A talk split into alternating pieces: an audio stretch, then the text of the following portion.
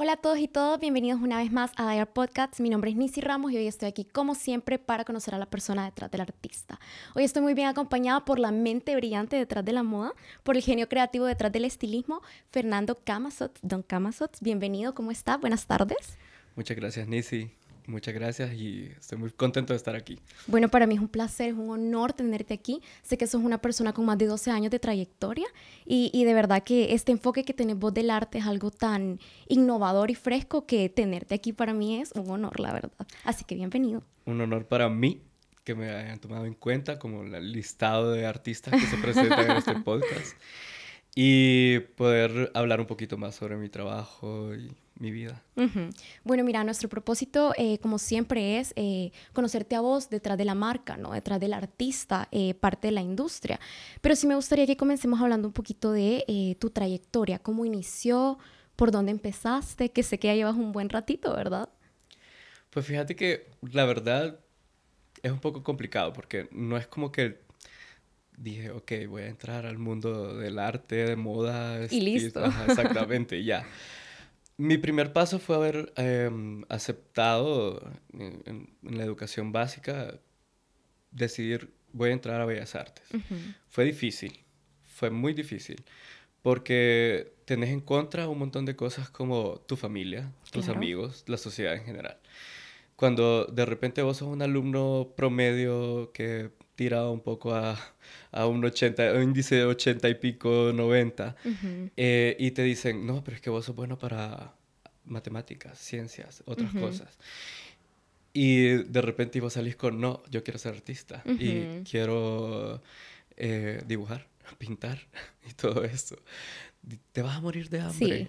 la típica frase con la que ¿De comenzás marcado. ¿De qué vas a vivir? Que no sé qué. Y yo como, bueno, ni modo. Yo quiero entrar a Bellas Artes, yo quiero seguir mi corazón y lo platiqué con mi familia, con mi papá y con mi mamá, que son las personas a las que siempre me, me debo. Y pues mi mamá y mi papá, más que todo mi papá, me dijo, si está en tu corazón, seguilo.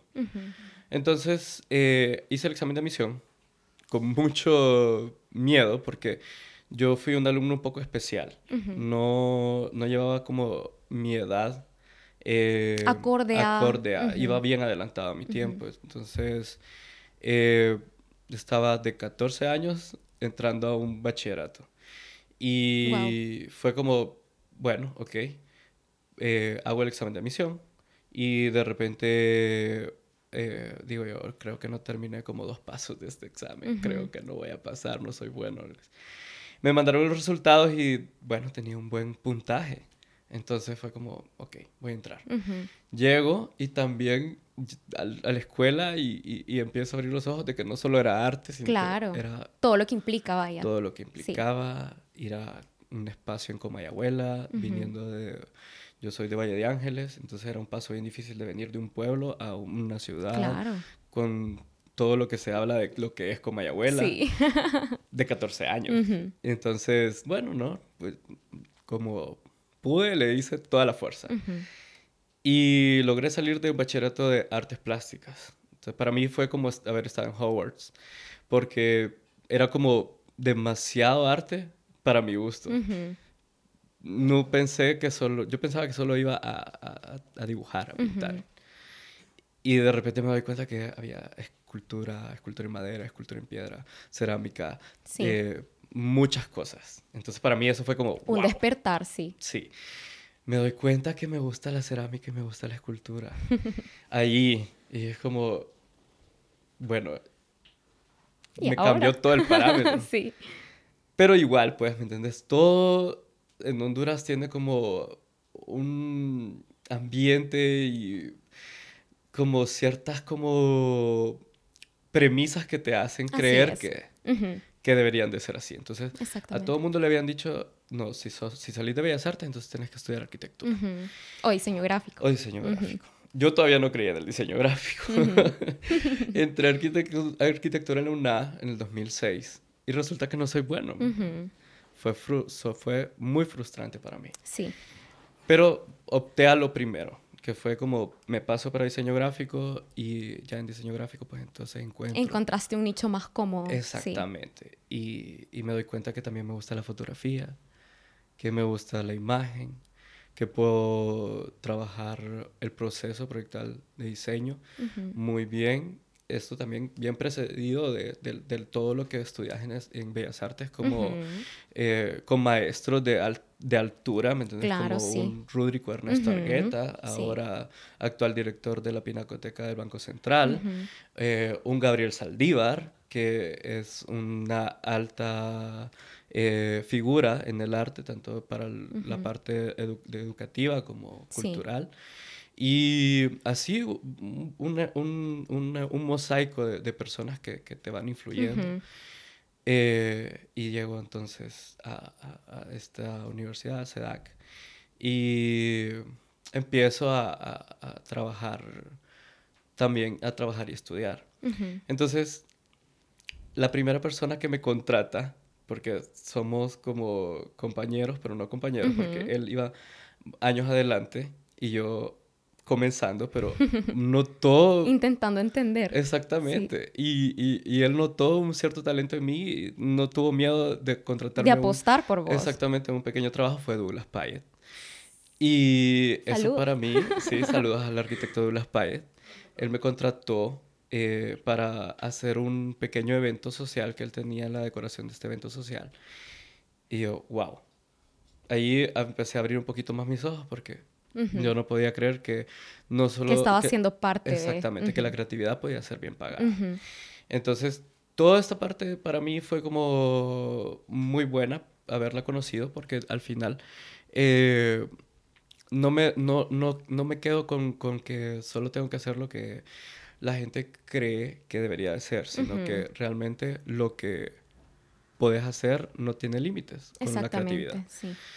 Entonces, y he tenido la suerte de conocer buenos elementos y buenas, eh, muy buenas eh, piezas y mentes creativas que me han enseñado muchas ah, sí, te han ayudado a tu formación también. Me comentabas que, vaya, tu perspectiva del, arte ha ido como evolucionando, ¿no? Primero pensaste en el dibujo, después llegaste a Bellas Artes y dijiste, bueno, ¿qué es esto? Cerámica, escultura. Entonces, eh, a mí me gustaría saber cuándo hiciste ese clic de que podías materializar el arte de otra forma, como en persona, vaya. Mira, la verdad es que cuando yo llego a la moda, yo no llegué de la mejor forma. Yo llegué por un luto. Yo llegué por un luto extremo. Era mi mejor amigo que venía de egresado de Bellas Artes. Él iba a trabajar, él iba a exponer por primera vez eh, en Fashion Week. Eh, y a él lo asesinan en el golpe de Estado. Entonces, eh, yo solo tenía 21 años y me veo afectado por esta situación. Y fue un cúmulo de emociones y de sensaciones y de, muchas cosas, ¿me entiendes? Que estaban pasando en ese momento, aparte de que solo tenía 21 años. pues. sí. Y decido rendir un homenaje a este personaje, a esta persona que se llama Renan Fajardo Argueta, eh, junto con Ana Lowe. Y yo un día llamé por teléfono a Ana Lowe, que ella fue mi coworker por mucho tiempo. Y, le dije, así vulgarmente, man, no podemos solo hacer esto, tenemos que hacer más y tenemos que dar eh, un homenaje a este personaje. y, tenemos que terminar su proyecto. Entonces, fue bien difícil porque ambos estábamos estudiando y no teníamos la capacidad económica para decir vamos a hacer todo lo que se nos ocurra. Exactamente, una pasarela y una colección de moda y nada de esto. Entonces eh, ahí fue cuando comenzamos, ahí fue cuando comenzamos ambos esa gran aventura sin querer, queriendo. Eh, y de repente empezamos a hacer bocetos, trabajamos una arcilla cerámica fría para hacer unos accesorios. Y hicimos toda una propuesta. Esta propuesta la basamos en... En este momento estaba Lady Gaga como súper... Pegando. exactamente, top. Entonces, eh, eh, esto también nos vino como a dar como un parámetro de que también podíamos hacer cosas muy locas. Entonces, eh, aparte de eso, pues también mirábamos bastante en tiempos libres, antes de que todo lo que pasara, mirábamos muchas pasarelas, mirábamos eh, muchas fotografías, bastantes cosas. Y ya habíamos hecho algunos proyectos juntos, entonces sabíamos que podíamos trabajar juntos. Hicimos esta colección em, inspirada en el Maya futurista, un tema precedido por lo que mi amigo había dejado, había dejado en bocetos y que yo encontré casi dos, dos meses después de su muerte. Wow. Entonces dijimos, no, no vamos a hacer lo mismo, pero vamos a hacer algo en homenaje a él. Claro.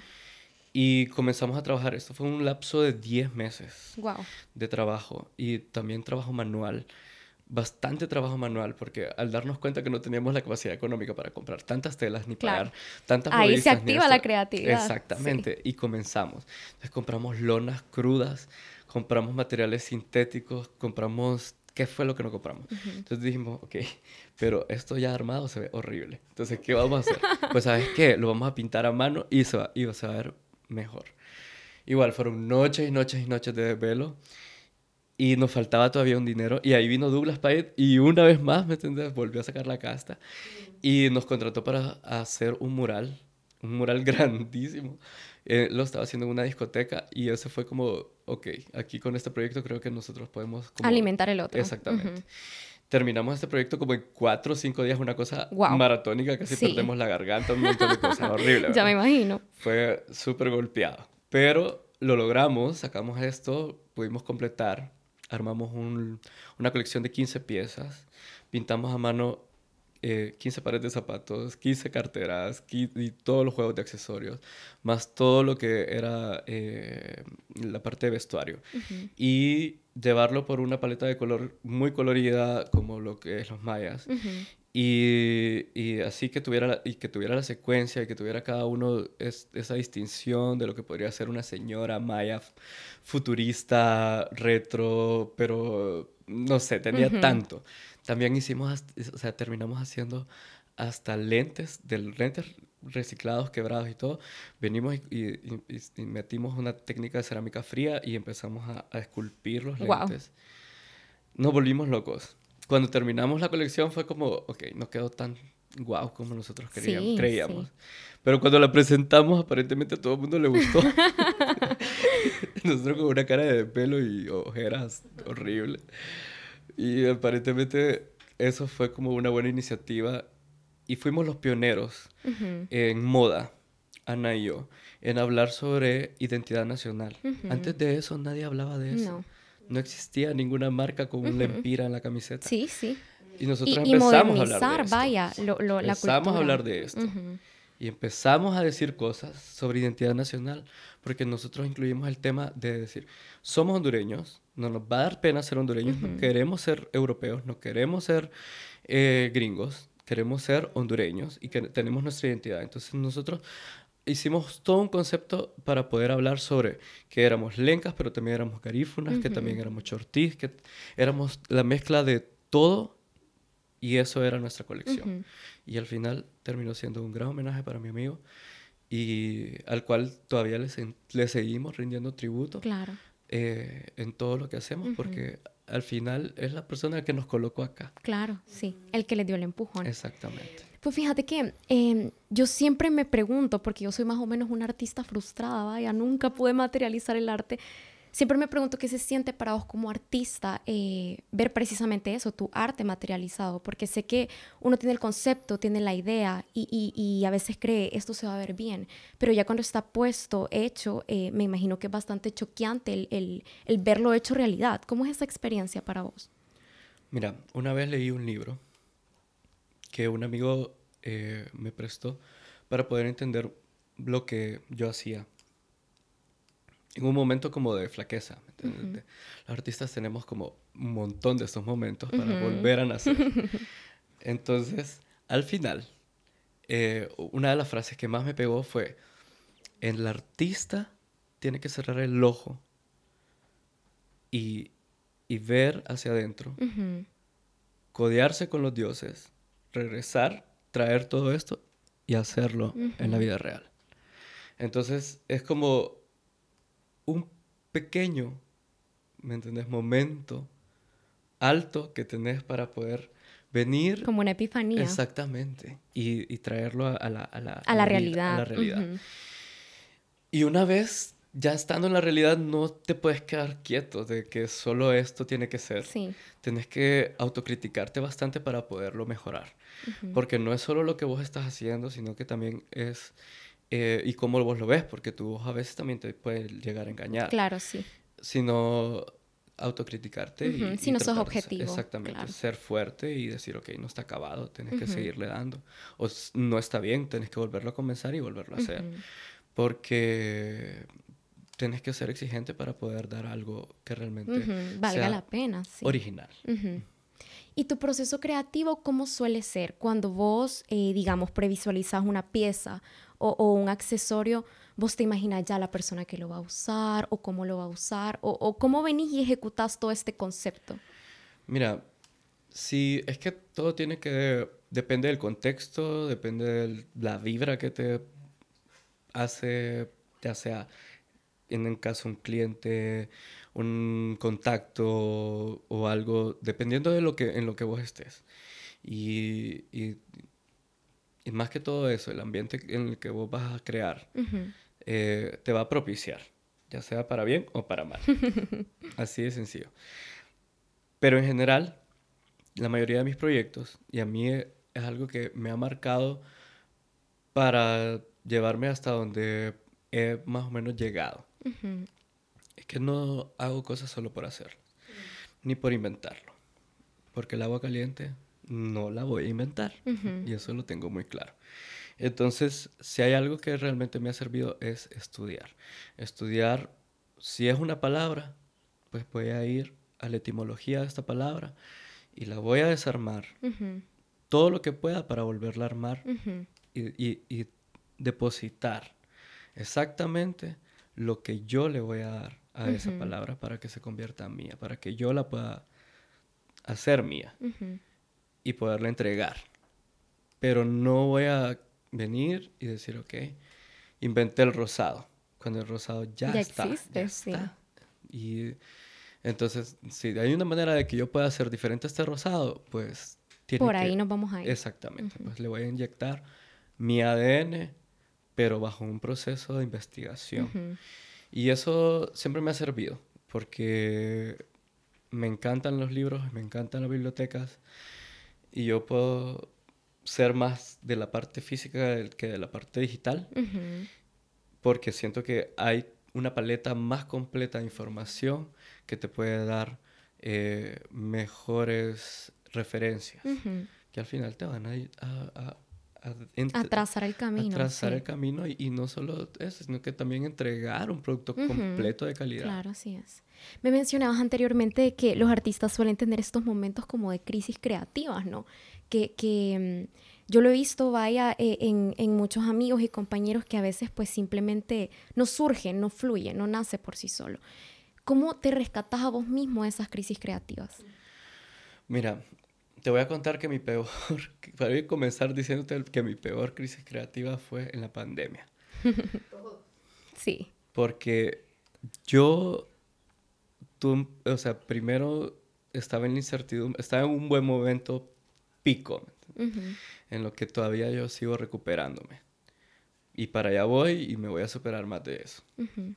Pero primero me llegué a meter en una nube gris no fue totalmente negra, pero sí estuve en un gris oscuro, en la que de repente estaba tirada en la cama y lloraba solo por llorar.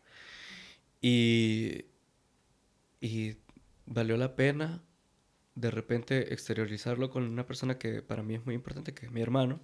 Él me dijo, busca ayuda, si no quieres platicar con nadie más, busca ayuda. Y fui, fui a platicar con un psicólogo, estuve un par de citas con él y me hizo ver otras cosas. Y me hizo ver como te estás ahogando en un vaso con agua que está medio lleno, todavía no está lleno. Y me empezó a recordar quién era yo y qué hacía yo antes, cómo había comenzado.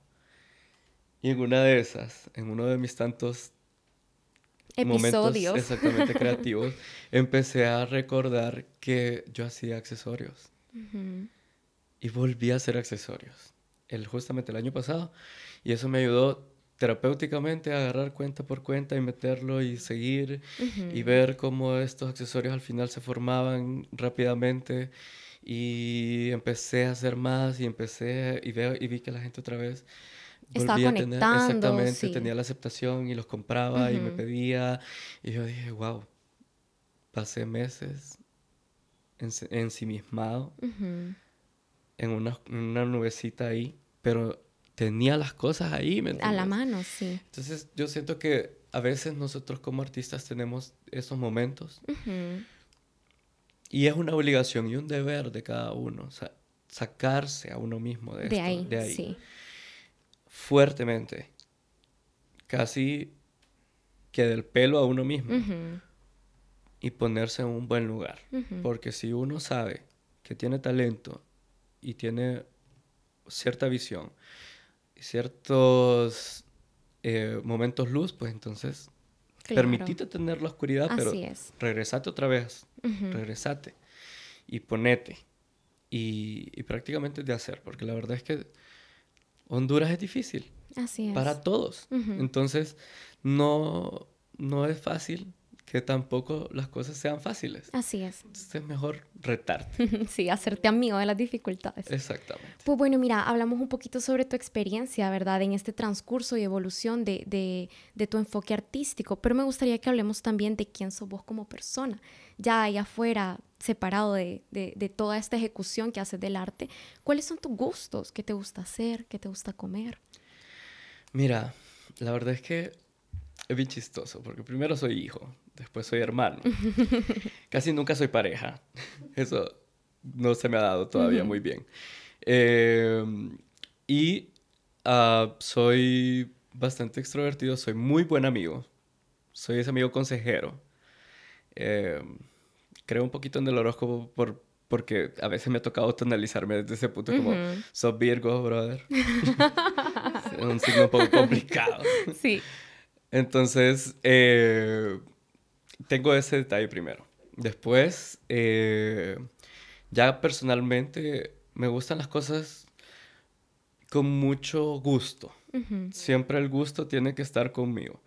Entonces, si voy a cocinar, yo necesito que realmente vaya a saber rico. bien hecho, sí. Y que todo, y que, y que yo entregue el empeño para que realmente la gente lo disfrute y esté cómodo soy muy servicial y, y, me gusta eso, pues, el don del servicio, de que se puede entregar siempre algo que realmente valga la pena, aunque no lo recuerden. Sí, claro. Pero el que lo va a recordar, lo va a recordar bien. Entonces, eso me encanta. ¿Qué me gusta hacer como hobby? Realmente encontré uno que me encanta, que es caminar en la ah, montaña. Ese me fascina. es algo que realmente yo siento que ahí soy la persona más libre y feliz. Cada paso que doy por la montaña, yo sé que Dios me está entregando una pieza de arte. Así es. Entonces, para mí es tan motivador, tan gratificante, tan libre, tan fresco tener este, estos momentos. Cuando lo hago, yo siento que es como mi medicina al mismo tiempo. Sí. Eh, me gustan los ríos, me gustan los, como todas estas fuentes de agua incluso eh, cuando yo tengo momentos de calidad con muy buenos amigos, yo siempre trato de que vayamos a algo así. a la naturaleza. Exactamente. Eh, tenemos pendiente esto, tengo pendiente esto para mí en estos momentos.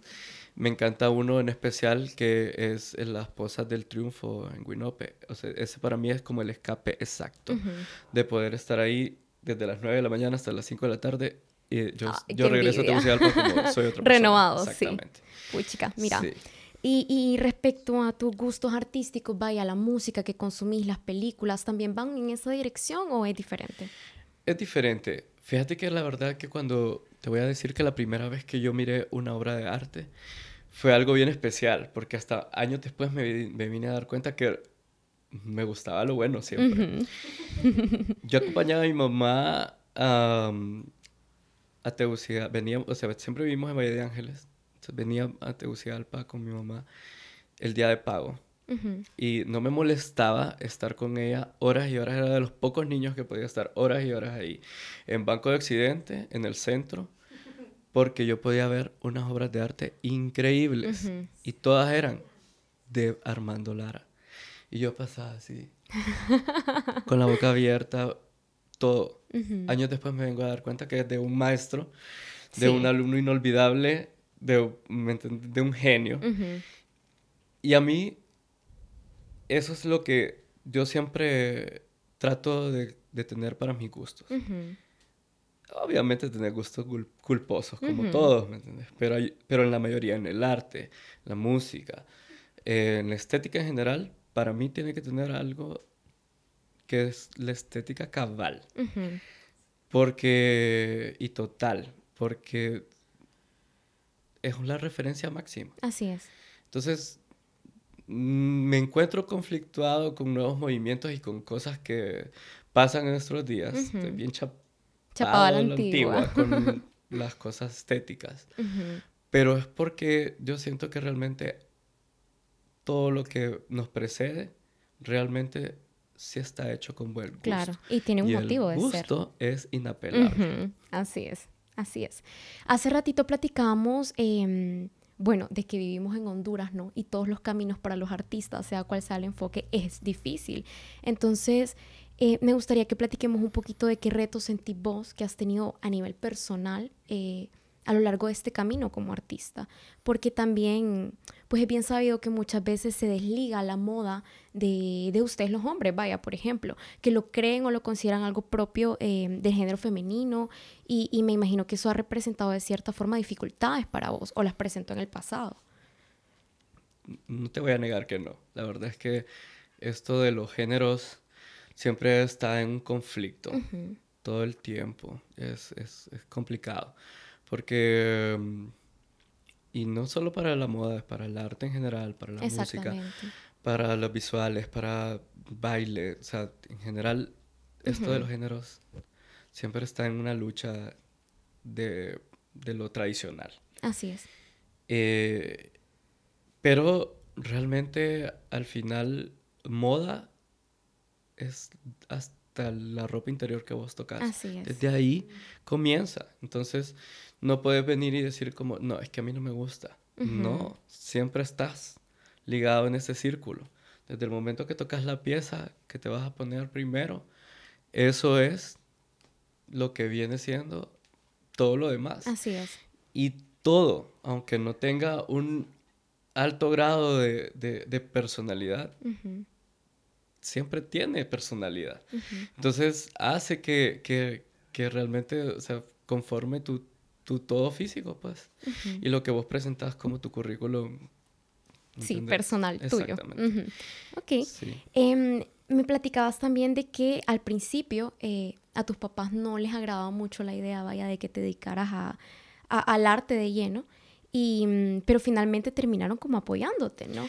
No, mis papás siempre me apoyaron. Mi papá todo el tiempo, desde pequeño... Hacelo. Mm, y no solo eso, sino que él sabía, por ejemplo, me preguntaba, ¿qué te traigo? cartulinas, colores, pinturas. Me regaló, me regaló una pared de la sala para que yo me destruyera en ella y pintara a mi maestra de kinder y cosas así, ¿me entiendes? O sea, mi papá siempre apoyó esta, esta rama. Lo que, eh, lo que te dije al principio fue que tenés la premisa completa de, de todo. claro, sí. Y, no, y creo que en algún momento hasta ellos mismos los, los afectó en ese sentido de como, ¿y entonces qué va a hacer? ¿Qué va a estar haciendo y todo esto? Pero al final siempre sabes sobrellevarlo, ¿me entiendes? Como, si es lo que te gusta, entonces vas a saber cómo... Cómo hacerlo Cómo hacerlo o cómo ir, eh, evolucionarlo y trabajarlo de la manera más profesional y que te rinda en la parte económica lo mejor posible. Pues. Así es. Tomando en consideración estos retos de los que hemos hablado, eh, ¿hubo algún momento en el que vos sentiste que querías desistir como de lo que haces? Sí, cuando empecé a trabajar en una oficina. Yo llegó un momento en el que dije, ok, puedo hacer las dos cosas. Y decidí entrarle un poco más a la parte de oficina. En estos momentos estoy haciendo algo parecido, pero no trabajando para alguien en específico, trabajando en, un, en una colaboración de equipo. No para una persona que te está diciendo es esto o, es nada. sí. Ajá. Entonces, eh, fue, fue raro porque no estaba acostumbrado. Pero fue bueno también tener esta experiencia y, y saber también otros procesos. Entonces, siempre es bueno, ¿me entiendes? Como tener mentores y buenos líderes, que estos jefes que son casi líderes, para que te den mejores orientaciones para que vos puedas también convertirte en ese líder. Así es. Bueno, em, también me gustaría saber en relación a, porque hablamos de la Fashion Week y todo esto, ¿verdad? ¿Cómo es el proceso de estos eventos? O sea, ¿cómo empieza? ¿Cómo se ejecuta? ¿Cuál es como la ruta que se sigue para poder llevarlos a cabo? Mira, la parte ejecutiva siempre genera todo lo que es el evento en cuanto a administrativo, económico, financiero, como lo quieran. Pero después pasa la parte creativa, que en, ahí a donde nosotros entramos. Yo antes trabajaba en un equipo creativo muy bonito, eh, Crea Moda, con Gaby Zelaya. Y esto, ella es una de mis mejores mentoras, porque ella me enseñó que había que, en esta parte de, los eventos de moda, como trabajas con tantas personas en un backstage, por lo menos hay 80 personas tras bambalinas, incluyendo modelos, directores, toda la parte de equipo, asistencias. Otros estilistas. Estilistas. Todos los tipos de estilistas posibles. y los diseñadores. Eh, había que trabajar las listas de las listas, de las listas, de las listas, de las listas. Todo el tiempo para tener cerrado cada minuto del show. Más en Honduras, porque generalmente la cultura del público, que es al que todo el tiempo como artistas, productores, tenemos que educar y reeducar y reinventar este público tan soso, tan duro a veces. Es, no te quiero esperar ni 15 minutos, ni 10 minutos. Entonces, como, ¿cómo esperas que 20 modelos se terminen de descambiar para volverse a cambiar y volver a salir como que si nada pasó? ¿Me entiendes? O sea, y lo logramos, lo logramos en un lapso, o sea, una de nuestras mejores noches fue sacar seis shows desde las 7 de la noche hasta las 10 de la noche. Con intermedios, con nuestra canción de Shirley en medio, con todo. Saludos a Shirley. Saludos a Shirley Paz. Eh, y no solo eso, pues también tenés que lidiar con los temperamentos del diseñador. Sí. Con los imprevistos. Con los imprevistos. Con que el zapato no me queda. con el que el vestido. O de repente uno de, las, de los bloques de shows que fue algo completamente caótico para nosotros. Que se dañó una consola en la que ya estaba grabado todo. Se apagaron las luces. Estábamos en vivo corriendo, corriendo, corriendo y de repente no habían luces y las modelos pasaban y de por sí la colección era totalmente negra. Entonces era como... Por Dios santo. ¿Qué está pasando aquí? El público solo se pregunta. Sí. ¿Qué está pasando? Pero no saben toda la tensión que se está viendo atrás de... No hay luces, no hay luces, no hay luces. ¿Qué hacemos? Por Dios. Sigamos. Y el show tiene que continuar. Así es. Todo el tiempo. Pues fíjate que te escucho y me parece un sueño. Yo recuerdo que cuando era pequeña y escuchaba a personas tan talentosas como vos hablar de este tipo de enfoque del arte que es tan innovador, yo decía, ¡Ah! yo quiero vivir ese sueño. Entonces es la verdad un placer para mí poder escuchar tu experiencia a través de esta perspectiva del arte que a veces se desliga un poco, ¿no? A veces no percibimos a los estilistas como artistas y es justo lo que son. Entonces, eh, pues mira, ahora vamos a pasar a un pequeño juego que solemos hacerle a nuestros invitados. Eh, lo denominamos ping pong de preguntas y respuestas y es que yo te hago una pregunta y la primera primera respuesta que se te venga a la cabeza, esa es la correcta. Ok. Qué miedo. ¿Cuál es tu pasatiempo? No, bueno, allá postproducción te va a regañar. ¿Cuál es tu pasatiempo favorito? Dibujar. ¿Qué diseñador de moda admiras? Alexander McQueen. ¿En qué te inspiras para la creatividad? La naturaleza. ¿Cuál es tu prenda favorita a la hora de vestir? Una camiseta negra. ¿Qué accesorio nunca te pondrías? Ah, no sé. La verdad es que creo que tal vez un bolso gigante no tengo por qué usarlo, siento yo. ¿Con qué artista te gustaría trabajar? Uf, la verdad es que me encantaría trabajar con una cantidad, pero así que se me venga... No sé. No sé, no te sabría. La verdad, sí, ya sé. Sí, ya sé. Me hubiese gustado mucho trabajar con Sueño de Viana. Mm, ok. ¿En qué país te gustaría vivir y ejercer tu profesión? Fíjate que la verdad, la verdad me gustaría en algún momento acercarme más a Costa Rica. Ok. ¿Y cuáles son tus visiones y metas a corto plazo? Pues en el corto plazo estamos llevando ahorita un proyecto muy importante para mí porque ha nacido de una manera muy bonita, muy orgánica.